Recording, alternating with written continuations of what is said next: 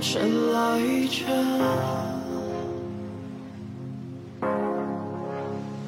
只我一个更少、更少的石头，撞击着地球。大家好，欢迎来到新一期的阿米小酒馆。呃，这一期的小酒馆主题是关于呃，我和艺术家陈志初曾经在去年八月份舟山实施的一个大地艺术项目的一个介绍和一个讨论，并且这个项目加上陈志初年初在河北秦皇岛阿那亚做的一个驻留项目，呃，两个都是大地艺术的创作。这两件作品呢，我们最近在呃上海做了一个梳理，并且在苏州河边的一个画廊空间、一个展厅做了一个展览，一个回顾展。展览呢是可能偏文献性的，因为毕竟在大地艺术、大地的那个现场做的东西没有办法搬到这个白盒子里面。那今天我们这一期节目就是想讨论一下这个大地艺术作品要怎么在城市的空间当中去展出，或者有必要。这么去展示吗？是不是我们还是要回到那个作品原发的第一现场，而不是在第二现场去想象发生过什么，然后去讨论一些虚无缥缈的东西？反正这个整个过程我们也是还在探索中吧。今天我们的嘉宾除了有陈志初艺术家本人以外，另一位嘉宾是来自复旦大学文史研究院的江博士，江湖花名叫铁梅，欢迎二位。首先，支出可以先简单讲一下啊、呃，这一次展览当中的几件作品。我们这一次展览主要是分为呃两个部分，再加一张绘画，嗯，呃，以这张油画呃串联起两两个大地艺术项目，呃，一个是二零二二年八月底在浙江舟山的海岸线上实施的一个大地艺术，呃，另一件是二零二三年二月在。呃，河北省秦皇岛的阿那亚啊、呃、完成的驻留项目的呃两件作品，嗯，呃，我们将大地艺术和驻留项目以呃不完全的、不完整的呈现方式，在这个空间当中给观众提供了一些线索，让大家去以想象和拼凑、呃探索的方式去重构这样一件在舟山和在阿那亚发生的事件。我觉得不是不完整的形式，而是一个替代性的形式。要先铺垫一下，就是在舟山做的这个项目呢，是在一个海边的，就是狮子滩，对于那个当地的这个海滩的景观进行了一个构造，就是之初把这个杂乱无章的很多碎石的海滩。当中的一些石子挑选和嗯石剪出来，并且在原位给它们重新排列，按照一个呃他研究出来的色谱，嗯，对对，把这些颜色从呃白色从粉色到白色到青色到黑色去进行一个。秩序化的排列，而这些石头本身就是这片沙滩特有，本来就有的。这片沙滩远看它是青灰的。嗯，没有没有什么色彩，就是我们最通常意义上的灰色、褐色这样的一片石滩。但是经过整理，对，以某一种秩序，或者说某一种短暂的秩序，呃，某一种逻辑，啊、呃，重新排列以后呢，就构成了一条平行于啊、呃、我们所选地点的海岸线的一条二十米长的呃色谱。呃石头线渐变的渐变的石头线，嗯，直线，嗯，并且它的两头其实是灰色引入这一片石滩的，嗯嗯。其实这个这个事情的这个呃动作很简单，就是我们去海边赶海，或者是像小朋友一样去发现一些有趣的东西，所做的事情就是捡石头，然后放石头，啊、嗯，就是大家可以想象一下。然后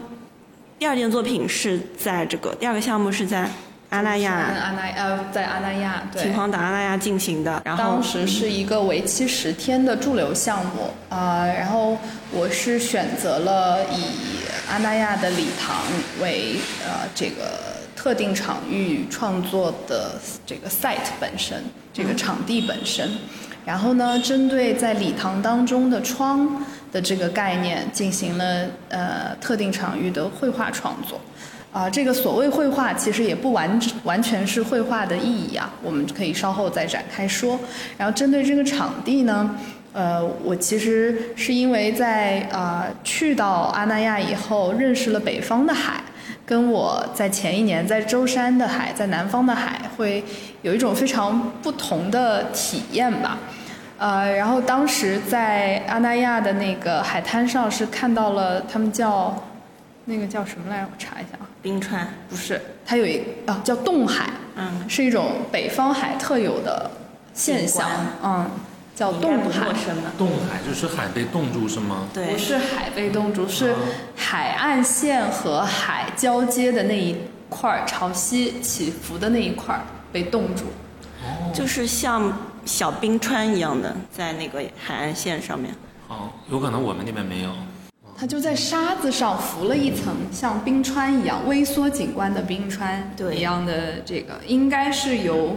啊、就是潮汐，然后水，然后晚上极冷极冷，就是你想象一下，在哈尔滨或者是什么，他们不是往空中抛一下水，瞬间就对结成那个对，对，冰结冰了。应该就是晚上极低极低的温度的情况下，海水会结冰。就是概括一下，呃，之初是由这个冻海产生了对潮汐的好奇，就是哦以对及它产生了研究的对想法。想法。然后，呃，阿那亚的礼堂呢，又是因为大家坐在里面，它不是一个有很明显的宗教性的一个呃空间空间。它的宗教性可能更多是让大家在看海的过程当中去感受海的呃律动的过程当中去、呃、冥想，冥想和回看自己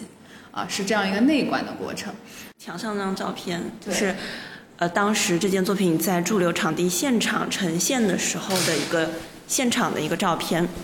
呃，我们可以走到这里来看一下。它和别的教堂不一样，礼堂不一样，就是来访者、朝圣者，他不是面对十字架或者基督像，甚至这里一个模糊的光影也看不出是什么形象，所以人们去凝视和冥想的对象不是宗教主题或者宗宗教形象，而是自然嘛。嗯，所以呢，就像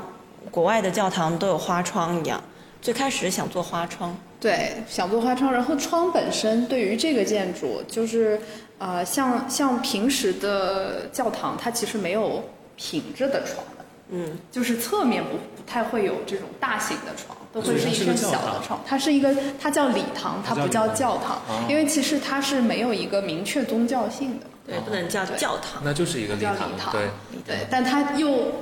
要去给到大家这种有宗教倾向的这种气氛，气氛氛围，嗯嗯是很浓的。它里面还放着音乐，什么音乐嗯、就是这种圣灵的声音， 哦，啊？什么音乐？应该就是一个冥想的空间，颂唱的这种应该就是个冥就想是的那种对那种冥想音乐，就是那种对就是呃，more than 冥想音乐，就是极简的那种还要再就是更宗教性一点，就是像唱诗班唱的那种，但没有明确的歌词。是有人声的吗？有，它就纯粹的是一个歌颂自然，就是你可以理解为嗯，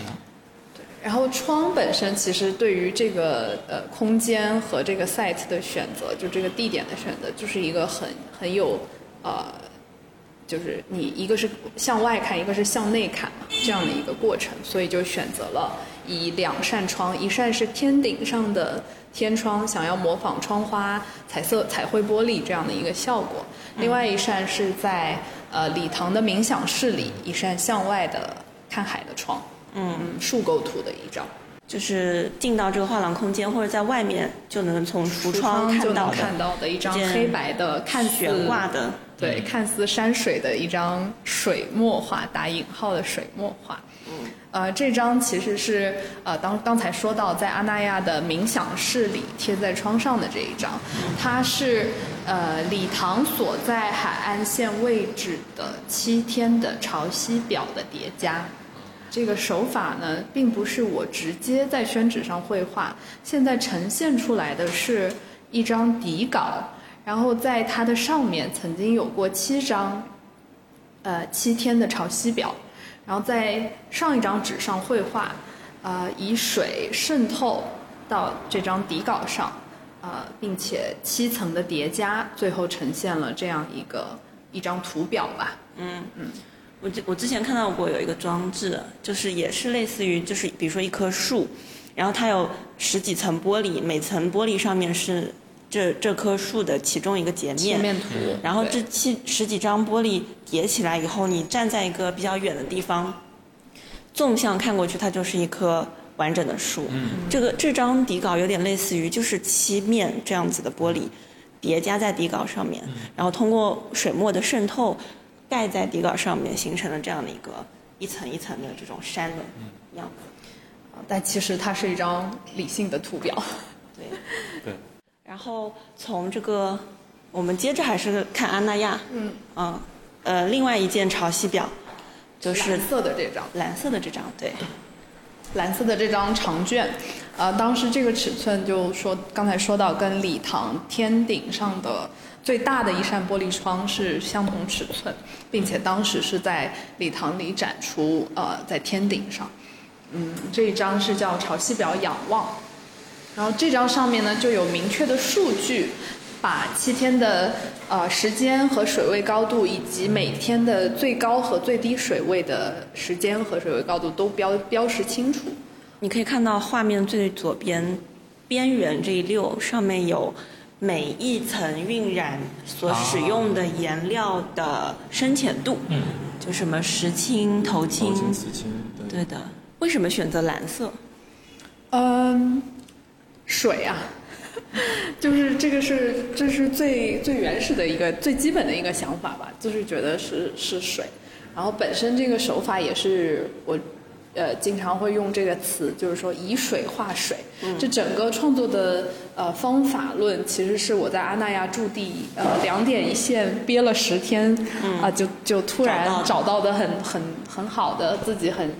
有感兴趣的一个创作方法。那么我们快速到下一件作品，接下来就是介绍一下一年前的舟山项目。这个作品名字叫《One and Another 二，二》，呃，最前一个是在二零一五年在英国肯特郡的韦斯塔布啊、呃做的一个一天的项目，大概长度是在两米多这样子的一个小型的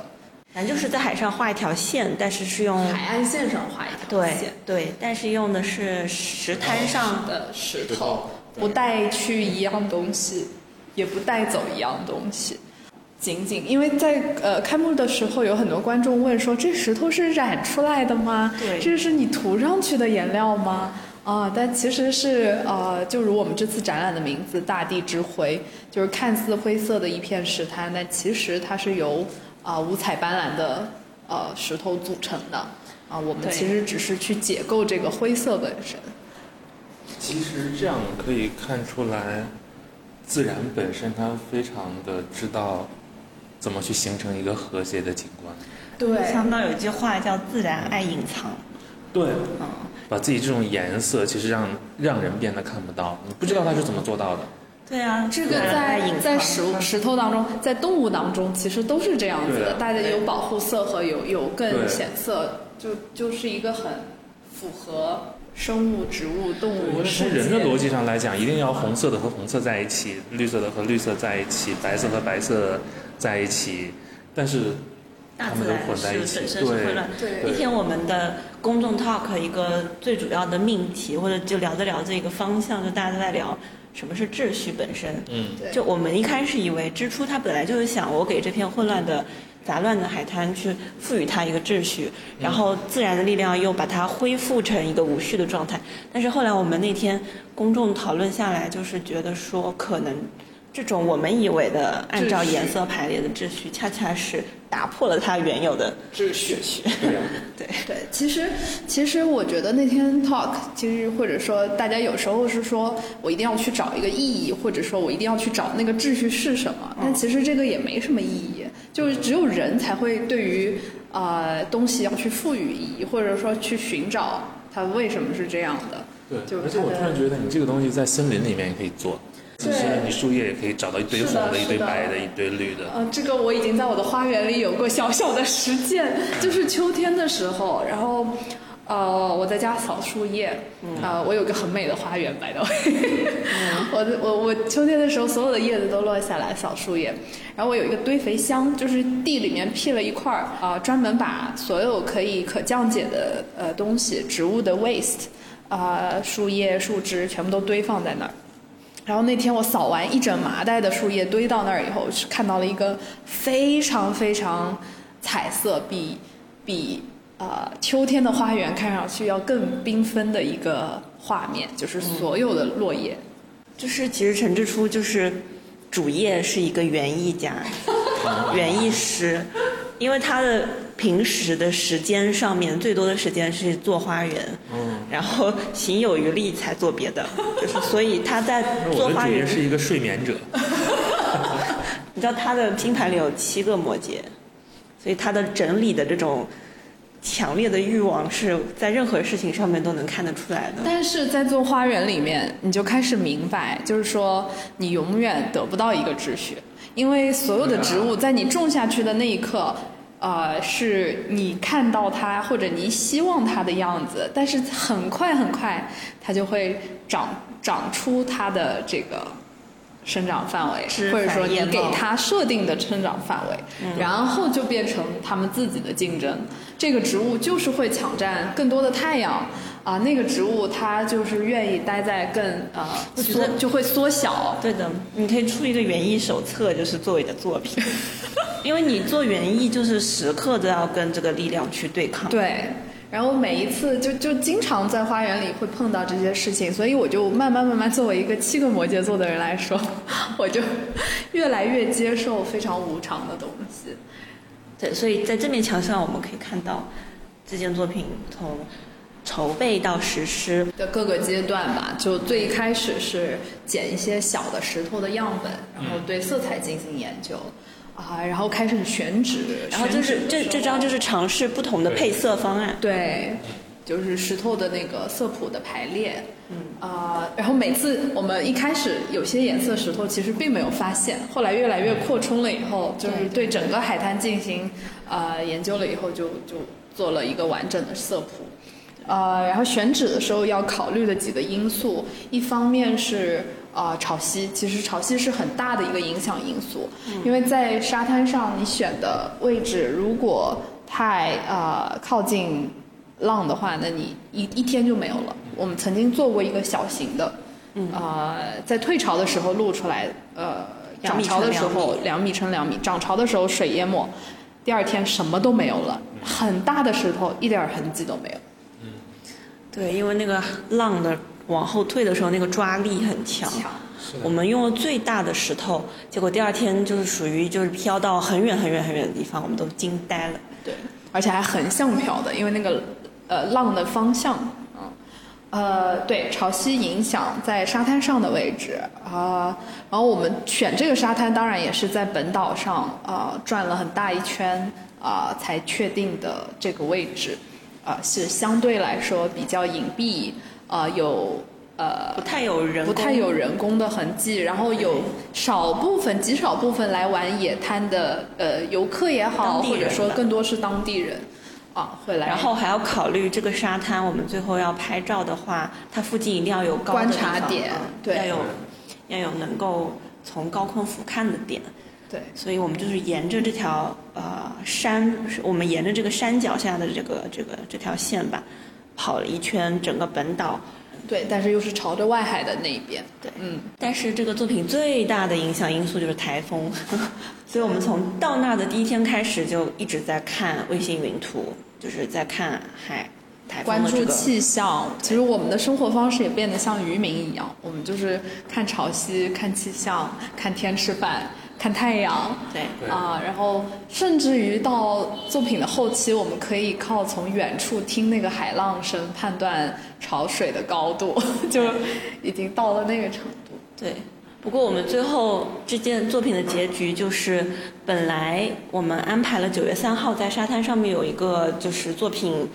就他对沙滩停止干预的那天，我们就安排了很多亲朋好友们来现场一起就是 party 一下，大家一起来参与创作或者看它的变化。结果我们就是在三十一号，八月三十一号的时候，台风提前登陆。嗯，哦，对了，补充一下，其实这个作品从啊、呃我们呃这个项目正式成立呃一直到实施这个过程当中，是向很多朋友呃发邀请函，说欢迎大家在这个过程当中啊、随时来到舟山，你可以来观察，可以加入我们去共同实施，也可以来搞破坏，就是可以共同啊、参与这整个啊、创作的过程啊、是有发出这样的邀请的。对，啊、但是真的是很多人都赶着说最后要快成功的几天，快结束的这几天，啊、来现场看，啊、结果因为台风就很遗憾，真的很多人都非常失望，可能他们要比我们失望的多。但是下一步，我觉得你可以考虑一下，怎么样把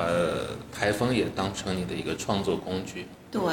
怎么用上台风这个东西。相反而不是就是说他来了我们就走， 对，而是要屹立不倒。 对，或者你做一个什么样的东西，你就要看看它，它跟台风产生什么样的互动。是的，是嗯你知道那个什么其实 Francis A Alice，之前来过上海的 Francis Alice，就是追追龙卷风的那个人。啊，嗯，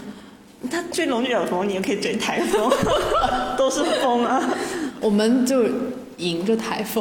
对啊呀、因为你在海岸线上，我觉得，而且台风其实靠近海岸线以后，它就开始登陆以后，它就减弱了嘛。对一般来说都是这样子的。这一次真的是百年不遇的超强台风。对，去年的那一场，轩兰啊诺，对对对，反正在江浙沪台风多的是， 你有充分的创作资源。对，期待期待下一可以次。参考一下呀，比方说看看，嗯，国外有没有拿火山做作品的？有火山有有喷有发，，我有的是吧啊？我收集过一对艺术家组合，他们的创作主题就是火山，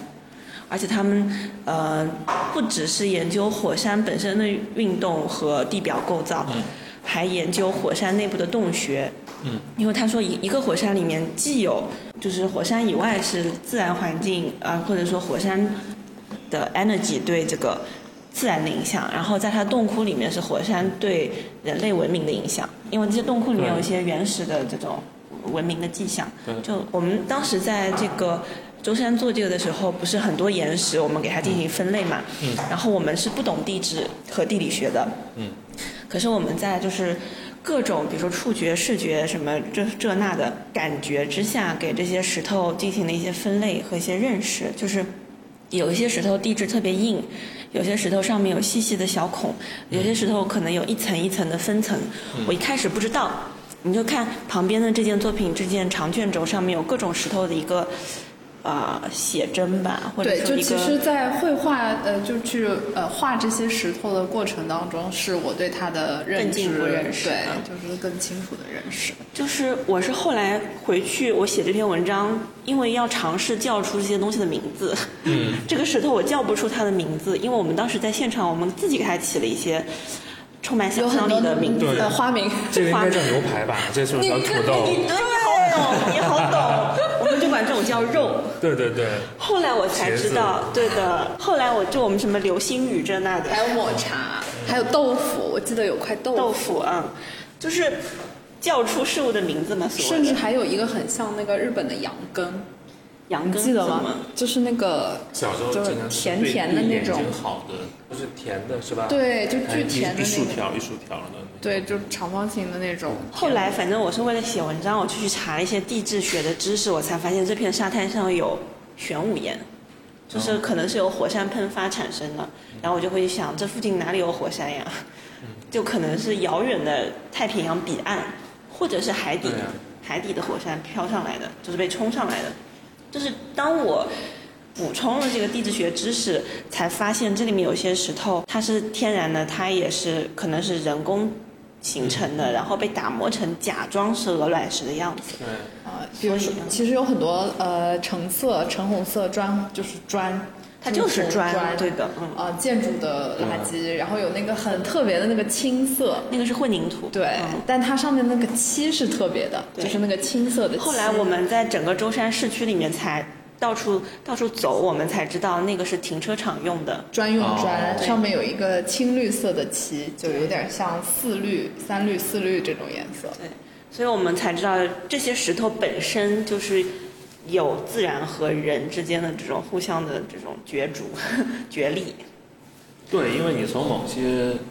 尺度上来看，石头的那种时间感和我们是不一样的嘛。它都是几万年，很你可能现在看的一个石头，它是几万年前形成的，也有可能就是一个昨天对，被丢到那边的东西，但是到了海里面，它们就都是石头。但他们，我就昨天特别，昨天看了一个视频，就今天特别有感触，就是说，其实石头也是有生命的，只不过他们的、是啊是呃 pace 要比我们慢，就是我们的呃生命周期比较短，他们的生命周期极长极长。你看了那个《瞬息全宇宙啊、没有》？你看了《瞬息全宇宙没有》啊？它里面就是有一段啊，哦就是它就变成石头嘛？对对吧对对对，我就是知道。他就是在演各种平行宇宙当中这对母女之间的关系，然后其中一个平行宇宙是两颗石 头，嗯就他们石头也是他们曾经的一个一种生命形式。对，我觉得就是我们呃，小米跟我，因为是我们属于在那边共创，我在创作，他在呃跟我写作写作观察，呃也一起捡石头，一嗯起听海，我们俩坐那个小板凳上，呃，其实。我们作为生命体，在这条海岸线上活动，他们这些石头也作为生命体，在这条海岸线上活动。我们只是交集的这个这个过程，就是这个作品本身。对，就是你在试图改变他们，然后他们又会在很就像漫长的时间维护我想他们试图改变我妈 一样，对，他只是在比较短 的时间活得比我长里面， 但是我还试图想要改变然后她。他就有那个力量去反驳，就是反反对你的这个 对，她以及更多其他的力量。然后我们现在在这个卷轴上方看到的这一这一长串或者一长条一比一大小的呃长卷轴，充满了文字的是我八月三十一号从舟山回上海的路上写的对于这件作品的一个呃观察日记，叫纪实文学。哇，我看最后一句好吓人，诚之初用七天创造的世界， 我以为我在读圣经。你没觉得我用七天这个这个意象，不就是在指这个对啊创对啊创造对世界吗，所以你第七天休息了吗？创造微小的世界？第七天逃了呀。啊， 对，我们当中还去没有有一天溜出去喝咖啡了，下雨，对下大雨。有一天休息了。我们录到了山的背后的村子里喝咖啡，对，就是我我们现场这个陈列形式呢，首先呃是出于我们当时在现场对每每块石头都是进行一个阅读的嗯，细读，所以之初再把这些石头重重新给每一张每一块石头画一个肖像的时候，希望观众在现场是能低头阅读这些啊、呃、所以石我头的们。选择陈列的方式是平铺，这嗯个跟我们在石滩上寻找和摆放石头的这个呃行为习惯是相符合的。对，而且你真的密度处理的特别好，就是它并不像一个那种图谱，它并不像一个 catalog，哦对， ，catalog 可能就是一条线，就是过去那种博物学的那种东西它，会这是一个什把么它，那是一个什独立出么来，对，对然后对旁边一个对摆摆个图片，对，然后墙上的这这个文字为什么它是呃张贴或者说固定在墙上呢？是因为它其实你可以理解为是一个大型的展签，嗯，它是作品旁边的那个小标签。是的呀，对，平铺这个这张啊、呃石头的肖像画，我们姑且这么称它，它叫石头记嘛，啊，就其实有人问说是不是想要重新呃 recreate 重现呃沙滩上的这个石头的这条线？但其实我是非常反对在啊、呃空间当中重现的，因为在这个过程当中，你是永远没有办法带回。它原本的嗯那一片灰色，你就失去了它所有生长的土壤。你把它拔出来，你把一棵小苗拔出来，然后你给它在这儿没有土，你说你就这么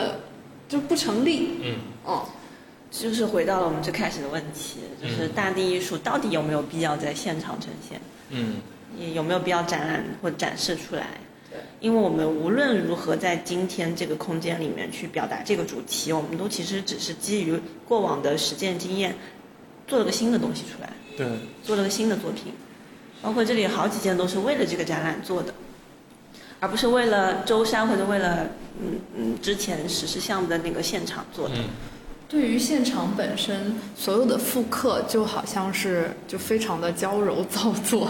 就是说我一定要去重我觉得是现不可能的你把声音带回大来，地艺术它就是不要在展厅里对，就面，是嗯而且它就是要你在那个地方，这个是很很重要的。对那如果让你 来，这个策展田梅学长也是一位知名策展人，那不知名，我觉得问题是在于，它这个展示的过程，它应该它不应该是个展示，它应该是个再创作的过程。嗯，就是你基于当时的那个经验去做一些新的东西，适合在这个地方呈现的东西，去把它呈现出来，对而不是说要还原那个经验，因为那是不可能还原的，是无论怎么还原都会显得非常的傻。嗯，嗯那你觉得录像是一个好的方式吗？影像，嗯，当然，我觉既得然是还原的话，呃，既然不可能还原，我觉得影像在干创脆作。对，我觉也没有得必要就是再创作所选择的媒介，啊媒其实介也而是一已个非常对。对关键是问于呃问题是在于怎么做，因为支出这次是绘画嘛，当然我觉得绘画也很好，影像也很好，我们讨论过影像这件事情，甚是至行为也很好，我觉得都很好。问题是看怎么做。还有一个点就是，支出过往的创作经验基本都是这个绘画，或者还有装置，还有雕塑，还有家具，呃，行为也做过，还有嗯，行为做了什么？对施肥吧，在海德公园，海德公园哦，对对对对对对，做了一个什么裸体的那个啥，嗯，没有特别裸吧。对对对对，在海德公园，我有一个八十公分呃直径的一个透明的半圆球体，半球体空心的，然后我我就是钻在里面，蜷缩状，啊、在海德公园的草坪上，呃，待了一下午，然后来看我的人有。呃，来看我的物种有狗、鸟， 极少有人， 还有昆虫。哦，还有昆虫。其实你那个半球体就是一块石头，半球体当时做的是呃母母亲的那个子宫啊、这样的一个概念，所以是但是裸体是非法的， 所以你就是穿的很少。我就穿的很少，就至少警察就来看我的时候，当然警察也没有来看我，嗯，嗯，但是很很像就是石头里面的那个 那个孙悟空那个灵那个 灵啊嗯那个灵其实也是啊，对啊，因为就是呃狗来嗅我的时候，它绝对没有把我当人，它只是觉得很奇怪，为什么有人的味道，但是是一个就是坚硬的外壳，嗯嗯。但是说回来，我觉得对于观众来讲，影像还是一个至少是一个比较容易进去入理解的一个东西，它更直观一点，嗯，阅读友好一点。嗯我们其实因为在一开始就是有很认真讨论过影像嘛，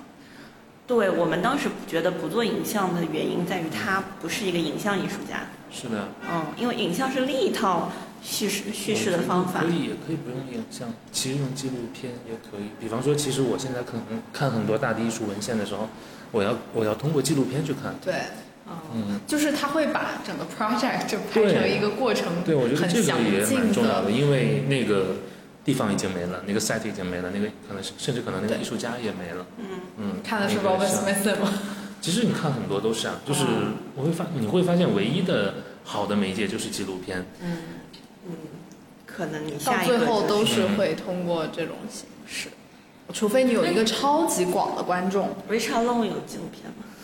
没有。他好像一直都是嗯哎照片，没有，有，它都是照片，但就是是它因为我觉得这个是有差别的，因为他的作品是非常个人的、个人化的，所以他也它像修行一样，对，所以他在这个过程当中，他觉得给到影像就好像给到了很多私密的部分一样，嗯就是就像有些艺术家会对于自己创作过程非常的神神秘秘，或者对对对是对就是 secretive 吧，就是他会保密，对觉得这是我的很个人的东西。Richard Long 本身他曾经存在的这些作品的这种形式，就是一张照片加一一条简短的文字，嗯就是这种方式其实是呃你。你去体会的时候，它给你的想象空间，想象出来的时空是很很无穷无尽的。但是，一旦放了影像，就嗯又局限了这个想象。是的，啊，但是有一些呃有一些艺术作，呃有一些大地艺术的作品，它可能更注重于这个项目的大，嗯，或者是过程之艰难，对，因为他们是因为它有公共性的。对，它是非常非常公共性对的，像 Richard Long 的作品都是他一个人，对。然后像什么 Crystal 什么的，他们这都种是举一个城市但之力。 Crystal 的影像也不多的，他还是他很喜欢非常传统的摄影的方式，他的合作的摄影其师。实对于艺术家来说，一张照片加一段文字，甚至不是一段文字，一个标题就足够了。呃，很多影像其实是他们那个作品无法被 access，就是很远，因为在北美的很多大型的大地艺术，它就是在非常非常郊区的旷野里，那那些就可能需要影像传播。还有那个谁，比如我说不知道他 Robert 算不 Smith 算那个他，我不知道他算不算大地艺术啊？就是 Richard Serra，算 site specific，他是雕塑吧？。对，算 site specific。但是你们有没有看过他在那个沙特，还是在卡塔尔，在卡塔尔沙漠内内腹地区腹地做了一条做的没有做的像那个二零零一太空漫游里面那块黑板，黑的铁板，它嗯石板嗯在对它在石板沙漠里面竖了几块。这个作品好像叫从东到西还是从西到东，嗯哇，那就是一个宇宙级的作品，因为它一定是在一个地球的尺度上去看的东西。对，我觉得它虽然一直都是用钢板来做雕塑，但那件作品应该是一个大地艺术吧？算那个算是大它也艺是术过程很神秘的。对他他的作品就是看他，因为有些是城市里面，或者是对呃有些是他有做空间性性的那种，对。就 site specific 跟 land art 大家跨界的这个边界其实还挺模糊的，其实我觉得就是说，分界是我们在写文章或者去描述作品的时候要找的一个言说方式。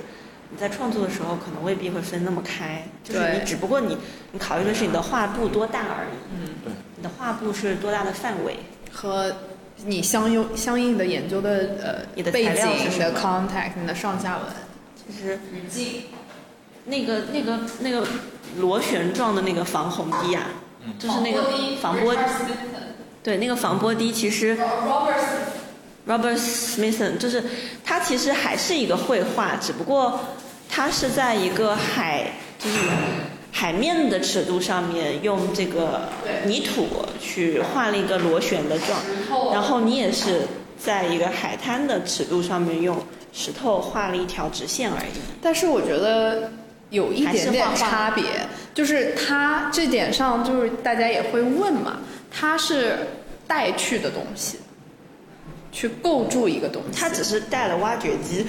哦，没有没有没有，他的那些石头也是外面带，过去比的如。说呃，不跟那个 site 是没有直接关联的。有看那个南海大地艺术节吗？南海我没有去，哦我们俩去我了们，俩一块儿去的感，觉怎么样？因为毕竟做了跟大地艺术有关的事情。最大的感受，我我的感受就是有太多从城市画廊和艺术家工作室带进去的作品了，就是这个也没有办法的事情。嗯，对组局人肯定是这样效率最高，对他们来说。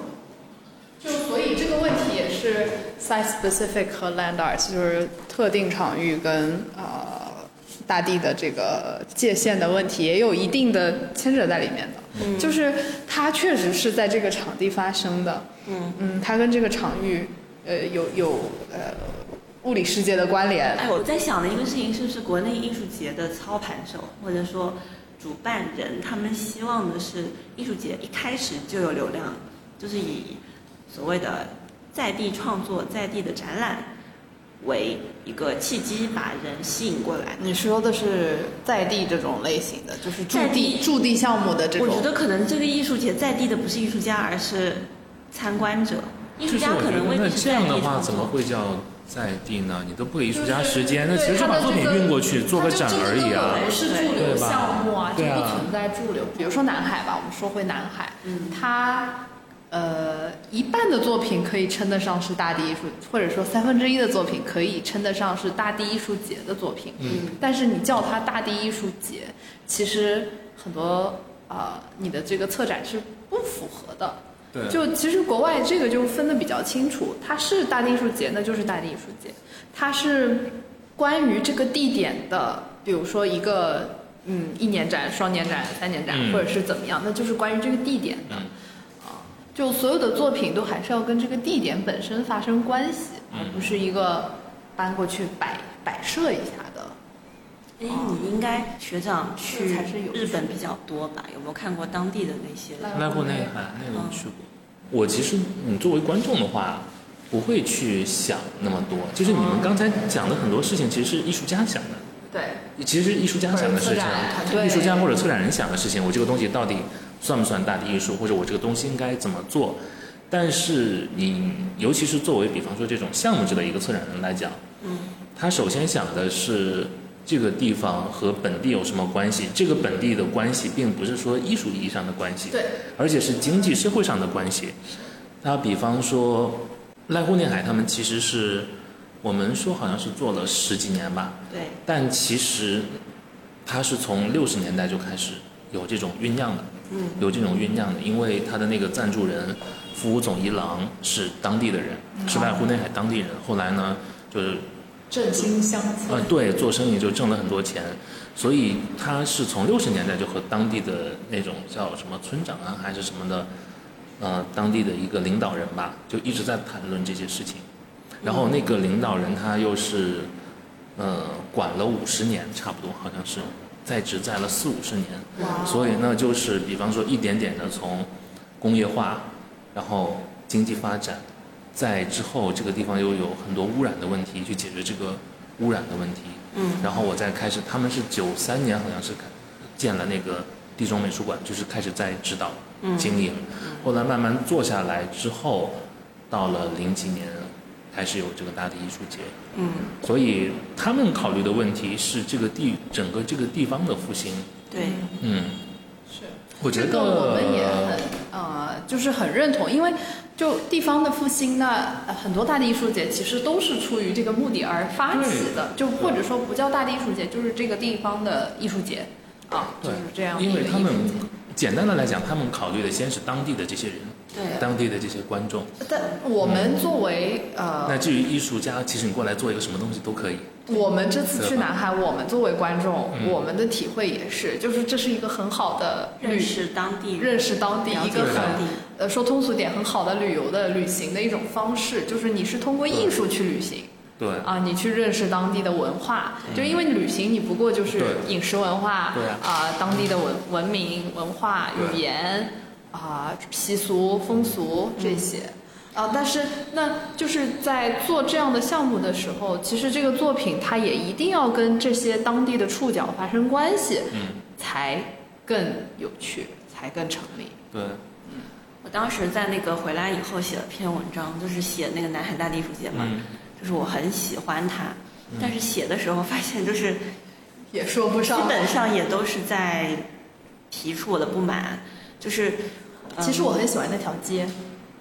我后来写的最多的也是那条街，对，因为我觉得那条街就很成立。很成立，就是太平区啊，嗯反正是一条改造的老街。就我觉得大地艺术节，地方永远是真正或者最终的目的。我觉得评价一个作品和评价一个展览和评价一个艺术节尺度是不一样的，是的，是的标准是对标准是不一样的。是的，对，我觉得你如果去大地艺术节去看，就是我觉得哪件作品好坏其实不是那么的重要，重要的就还是你去了，你开不开心，或者说这个整体的体对验整体的体验。你比方说，指导的那个地中美术馆，嗯，其实它是收了很多现代主义的那种名作的，嗯，就是塞滕伯利也有，然后康宁斯基也有。你说这个地方和指导有什么关系？其实也没有什么关系，嗯，但是至少对这个财团来讲，我把我自己这些最好的收藏放在这个美术馆，然后这美术馆旁边我弄一个特别贵的酒店，然后给当地人赚到钱就行。就行。嗯，而且你也会觉得哦，这么一个小地方，你居然可以看到这么多的名作，嗯，可能比你在西岸看到的还要多。嗯，嗯，看到很多，因为因为日本人的收那你是藏美术，馆啊，对美术馆肯定是这样子的呀，就是他要建立收藏体系啊，对，但是日本人占了一个便宜嘛，就是他们七十年代经济腾飞的时候，买了很多印象派。对印象派，其实他们买的就怎么讲？我觉得二十世纪的好货是先，嗯，欧美的美术馆先买了，对吧？然后日本买第二波。其实，所以现在国内的美术馆很难再去有钱也可能很很难买到好的东西了而。且现在价格就对，现在价格，然后他们就把那个美术馆和酒店连在一起，你住的那个酒店，你晚上就可以一直在那个美术馆待着。嗯嗯，他就是挣这个钱。这点我我想起我之前去那个 Crystal Crystal Cloud，就是 Crystal and Janae Cloud 神仙神仙夫妻、神仙伴侣的那一对，嗯神仙眷侣的那一对，包裹艺术，呃，包裹他们，呃，我去的是在意大利的那个拉戈di i s m o 反正就是他在意大利北部的一个呃湖泊上做的包裹的，叫 floating pier 漂浮的码头啊、就是把几个岛用漂浮的这个路栈道全部连接起来，包上它标志性的橙色啊、的这个作品。然后当时我是抱着朝圣的心理，因为他真的是我非常非常喜欢的艺术家。然后他们俩的这个状态，啊、以及他们运作所有项目的模式，啊、都是我非常非常敬佩的。嗯，然后当时在意大利的那个中转站，啊、因为游客太多，所以整个火车站垮了。 就是哦天哪滞留了成千上万的游客在火车站上。这个是一个意大利的小镇嘛，它其实发生的地点是在一个非常非常小的小镇上，它的呃整个包裹也延伸到小镇的道路上，啊、但是在从呃周围的大城市涌向那个小镇的火车站，啊、就有一个转转乘站，全部都垮掉，然后就所有人挤在站台上。我们是第二天才，第一天去就是在站台上，然后意大利人非常不靠谱，所以所有的火车都是无法运行到后来。嗯，但确实对当地的影响就非常非常大。他们自己本身就是一个艺术节，就那个规模大到比我想象中的艺术节的人还要多，就比我去过的任何一个艺术节的人还要多。嗯、呃，包括在那个码头上，嗯呃，和小镇上，就是有种南京路的感觉。你对我们今天这个展览有什么评价？我当着你的面只能说很好呀。不要啦，不要，非常真不要 啦！对就是你可以批评我，真的。不，但我觉得展览本身就是，其实就是我觉得刚才讲的，就是说，其实创作时候的那个经验，如果呈现的更直接一点，就是对于观众来说，还是阅读更容易一些。对阅读更加的友好。我们的对弥补方式就是不停的讲解，对呀、这其实就很累。对对对，就就确实，我最近我今天正好在整理电脑，所以对看了一下我剪的那个片子，嗯，呃，没有给到太多讲解的过程，但是嗯那个视频还是能够很直观的把你带到那个场景里面，所以纪录片还是非常我突然想说，你可以看一下 B 站上面有一个人叫陈星浩， 就是他，就陈星浩开了个 B 站账号，把他所有 video 的作品全部传上去了，就是属于这个浏览量只有几百，然后零评论的那种，但是他就是很会做纪录片，嗯对。而且他的他的陈作述是品很舒服的，因为他很多作品也是跨越时空的这样的一个过程嘛，因为他很多作品就是他的一个 research，、哎嗯就是他的那篇论文的一个体现。就是他说他每篇作品会写一个什么洋洋洒洒写个几万字的东西，然后他的那个他的那个呃纪录片或者他那个视频的作品吧，可能也就一个小时，但是内容非常扎实，而且他很会讲故事，包括画面和语言的配合也特别好。嗯，那其实我觉得你也不用做那么长，就如果做一个纪录片的话，可能十几分钟，然后对展展览期间每天放映个几次，就是观看你们两个就是你们两个就是就是可以少说很多话，对吧？省很多的力气，因为毕竟还是跟之前的驻地项目有关系的。对对，然后问题就是大家都没有看过那个项目，有这么一种可能性啊，就是我我是问你这个问题问直叔，就是你会不会对于剪片子、拍片子，包括设计分镜，包括怎么去嫁接这个镜头语言，怎么去讲用镜头和这种流动的画面来讲故事这件事情本身就抗拒吗？你觉得？不太不太擅长。我不知道，但是就是这个其实是啊、呃就比如说我们舟山其实本来是有规划的嘛，对吧？是有规嗯本来划想找专业的人是有专业的人来拍嗯的，对是因为呃，这个不是一个城市叙述，这是一个、嗯呃，就就要要有一些专业设备在那个地对方，才能够更好的呈现这个作品对。啊、它不是一个普通的叙述，嗯，所以当时是觉得自己拍拍的不够好，对啊、是这样想的。你看了我们自己拍的素材，就会觉得非常的语焉不详，就是它根本就没有一个完整的记录。以及其实它的规模很大，所以我对自己呃再怎么拍照，其实都没有办法是拍的出它的那个尺度。其实对你前面说到视频、呃纪录片或者是什么，我觉得我们现在的呈现，呃还是没有办法表现那个尺度。嗯，就尺度是在这件事情上最缺失的，嗯这个尺度对包括而且我们拿捏实不好。实际尺寸，也包括这个时间，包括那个空间，就那其实就是氛围。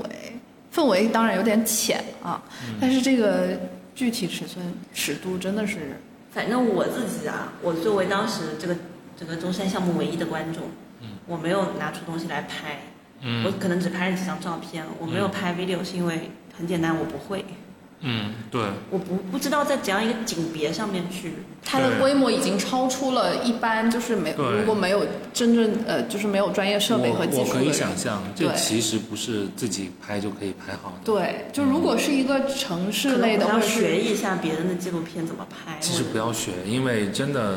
每个人的专业就是每个人的专业。我们学可能也不是一年两年能学好的，就是如果比方说，如果下次没有，因为你没有这些设备，对，如果下次你有好的 sponsor，他给你个预算，你就直接找一个找什么一个专，业你的就直接找一个拍过什么国家地理的过来给你对拍，一定会拍的好的。对好，因为像这种尺度的，你是需要大型设备或者中型设备嗯你才要能拍的，你要你需摇要臂摇臂嗯啊，对你需要无人机，对啊，但是这地方又禁飞对，对啊，就有各种各样的。因为我们那个山顶上就是一个军事基地，对对对，然后还有一个点就是在于说，首先我们在 video 方面没有这个媒介的表达能力。嗯那么在支出这么擅长绘画的情况下，嗯，我们能不能用很少看到的记录方式，比如说绘画我来懂。展示这不个是作我品？就就所以我觉得绘画是再创作的部分，它对并不是一个记录的部分。对，你在这个时代，其实绘画是不能记录什么的，它早就被影像取代了。对，对，然后所以支出那个绘画应该是和整个这个项目它形成一个互文。嗯对，啊，对它对对，它它互不文是一个附属的东西，它不并不是一个附属的东西。就重新创作，对它只是基于那个大地艺术这个对题材，对对，然后重新创作的一个新的作品。对对，嗯然后其实我觉得重新创作的最彻底的就是那张油画，虽然它可能时间线上早于这两个项目，但是它和这个作品早于呃晚于它的第一个项目，晚于对 One Night 它 Another 的晚于第一那个伦呃在英英国的的那个个大地艺术，对这张油画这张油画的一个核心的思想就是用五颜六色各种各样的颜料去堆出一种灰色的感觉。嗯，就是把这个东西给还原掉。对对对对对，就是反反同过样来的方法，对，然后这张画呢，又是一个本身是他对北方的海面的想象，嗯就是灰蒙蒙的。所以，哎，其实我们今天从反过来看，对我们今天是反过来走了一圈，对，还是平时的这个 routine 顺理不太一样成章的。那就是我们今天这个展览走了一圈嘛，回到了最后这张油画。关于大地艺术作品要怎么在第二现场城市的白盒子空间里面展示，嗯，包不括我们知的道观众也会很不一样。两位有没有什么经验之谈，或者说有什么可以总结的东西？总结我的观点就是，就是刚才支出说的，观众其实是两波观众，嗯，观众是两波观众，这个就很很重要。嗯嗯，两然国后观众最大的区别，我觉得就是去没去过那边。还有嗯，这是不是艺术？嗯，因为走进这一个空间，走进画廊空间的观众，他已经预知了这是一个艺术空间，所以他知道这一切都是和艺术相关的。嗯但是我们在海岸线上，所有九九百分之九十五的观众的直观反应是他没有这个信息，我觉得这个部分信我息觉得这个是无所谓。这是很美妙的一对件事情。，我觉得这个这个这是个创作者视角，对，这是个创作者视角。但是如果是我去看一个人在海边做什么事儿，那我看得很舒服，或者我看看得很开心就可以。我不用去想这个东西是不是是可不是是艺如术果。你你你你是一个评论者，嗯，你也是艺术的一个共谋者，就是一个一个共犯，嗯， 同谋。你你不可能是一个一无所知的观众，你肯定是带着一些批判性在里面的，你肯定会有自己的一些标准去判断它好还是不好。啊，对，会的，嗯，但是因为我也没有到现场看过，我也没有到周商看过，所以我没有去看，我就没有办法去评价这个好不好。嗯但是我听着，我觉得是很很好玩的，就是看到这些照片，其实但是照片拍的就有点可惜，因为支出和我讲，它其实非常非常的长。嗯照片拍不出二十米的长度。对，就是你如果把嗯二十米的尺度放到这个空间的话，你想想看，你就到苏州河边了。对对对所以我最后的观点就是，其实记录媒介还是很重要，记录手段还是很重要。就可能要摒弃掉第一现场、第二现场，我是不是就带到第二现场的时候，原作品要相对呃详尽的展示给大家，这是首要的，其次才是啊，我是不是有啊在在这个重现的过程当中缺失掉什么，这个是相对来说次要的，肯定是缺失，大量缺失。大量嗯缺失。你你与其想尽可能不缺失，不如百分百抛掉原来的东西，做个百分百新的东西。但是是你吗你是你这么觉得你吗？我是这么想的我是觉得是，虽然会缺失很多，但是但是还是要你该做的事情尽可能地还是要，还是要对，还是要，还是要，因还为是要重做一现些的话，它根本就不是关于这个作品，就至少它就其实是变成另外一个作就品。至少说，对于你展览来讲，就是你不要展览的时候再缺素材，至少能多多有一点可用的东西。嗯，记录和不记录肯定是不一样的。我现在对于就是没想好。没事，走吧，慢慢想，慢慢聊。